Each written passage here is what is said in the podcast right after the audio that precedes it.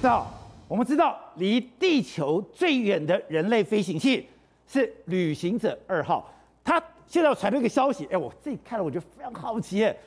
原来它要离开太阳系的时候，它碰到了一个火墙。这个火墙居然有四万九千四百二十七度。如果是这样的话，那代表人类。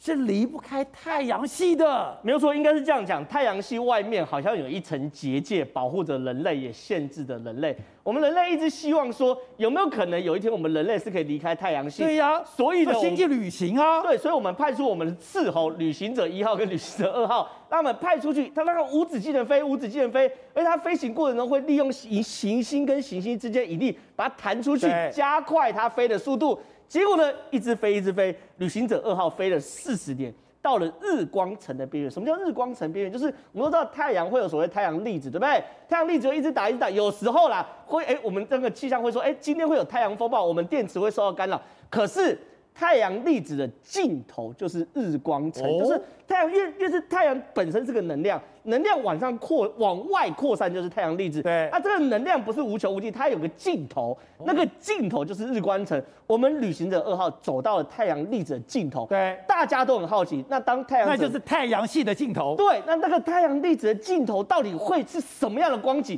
竟然回传说里面有一层等离子的屏障，四万九千四百二十七度。将近五万度的高温，然后呢，人类就很好奇，哎，这等于是我们整个太阳系内部是被一个核太阳系核心的部分被一个五万度的等离子屏障包围着。五万度是怎样的温度？哎，我不知道，很难想象。你大概很难想象五万。所有东西都会融化掉吗？对，所有万物都会融化掉嘛。结果呢？但是这个东西是有好处的，为什么？因为我们都知道有非常多宇宙辐射。对，宇宙辐射，他们后来发现，大概百分之七十的宇宙辐射会被这个太阳的这个所谓等离子屏障五万度挡下来。哦，它也保护了我们的安全。这是我们的保护罩。对，它也是我们防护罩。然后呢，就算剩下百分之三十，你不是说会通过吗？可是当你通过这边之后，你的能量也大幅衰减嘛。哦，那你能量大幅衰减，再来到这地球的话，哎，那就变成是人类可以承受的离等、哦、等离子呃。